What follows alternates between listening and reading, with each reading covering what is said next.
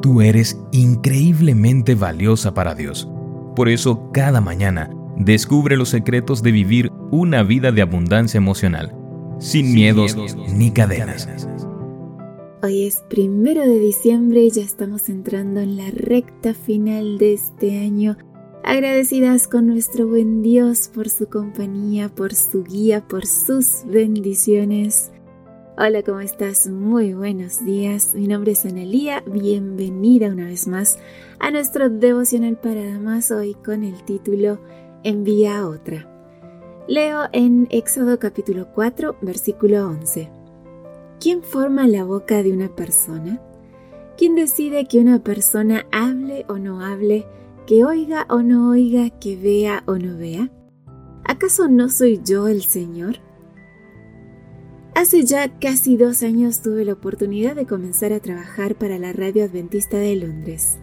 Al principio, francamente, estaba paralizada de miedo.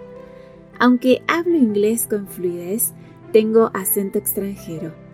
Yo estaba convencida de que la gente odiaría mi voz y mi programa de radio. Durante varios meses luché al tratar de tomar la decisión porque pensaba que no era la persona adecuada. Finalmente, después de llorar y orar mucho, acepté el trabajo y comenzó un nuevo capítulo de mi vida.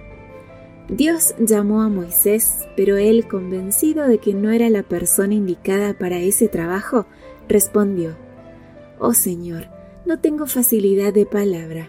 Nunca la tuve, ni siquiera ahora que tú me has hablado. Se me traba la lengua y se me enredan las palabras.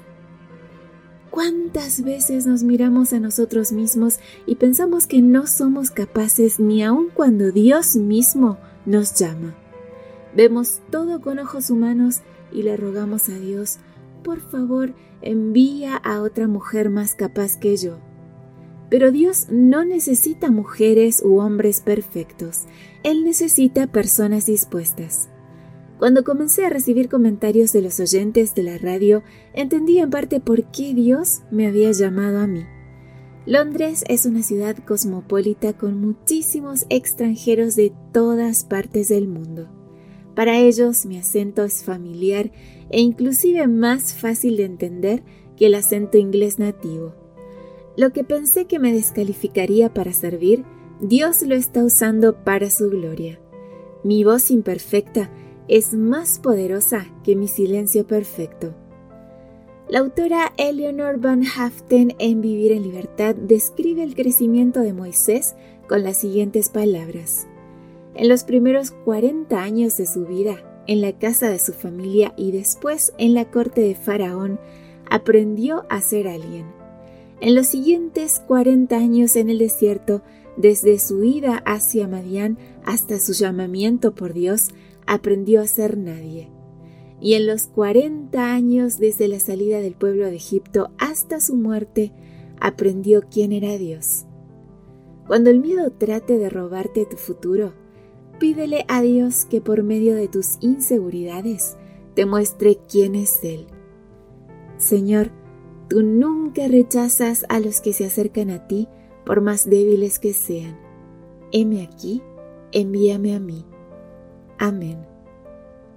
Y así llegamos al final de nuestra meditación, querida amiga. Recuerda que Dios no está buscando hombres y mujeres perfectos para su misión. Él está buscando personas con un corazón dispuesto a obedecerle y a seguirle para su honra y gloria. Que tengas un lindo día con Jesús. Gracias por tu compañía. Recuerda compartir estos audios, seguirnos en nuestras redes sociales y también que mañana yo te espero nuevamente aquí en nuestro devocional para damas. Gracias por acompañarnos. Te recordamos que nos encontramos en redes sociales. Estamos en Facebook, Twitter e Instagram como Ministerio Evangelike. También puedes visitar nuestro sitio web www.evangelike.com. Te esperamos mañana.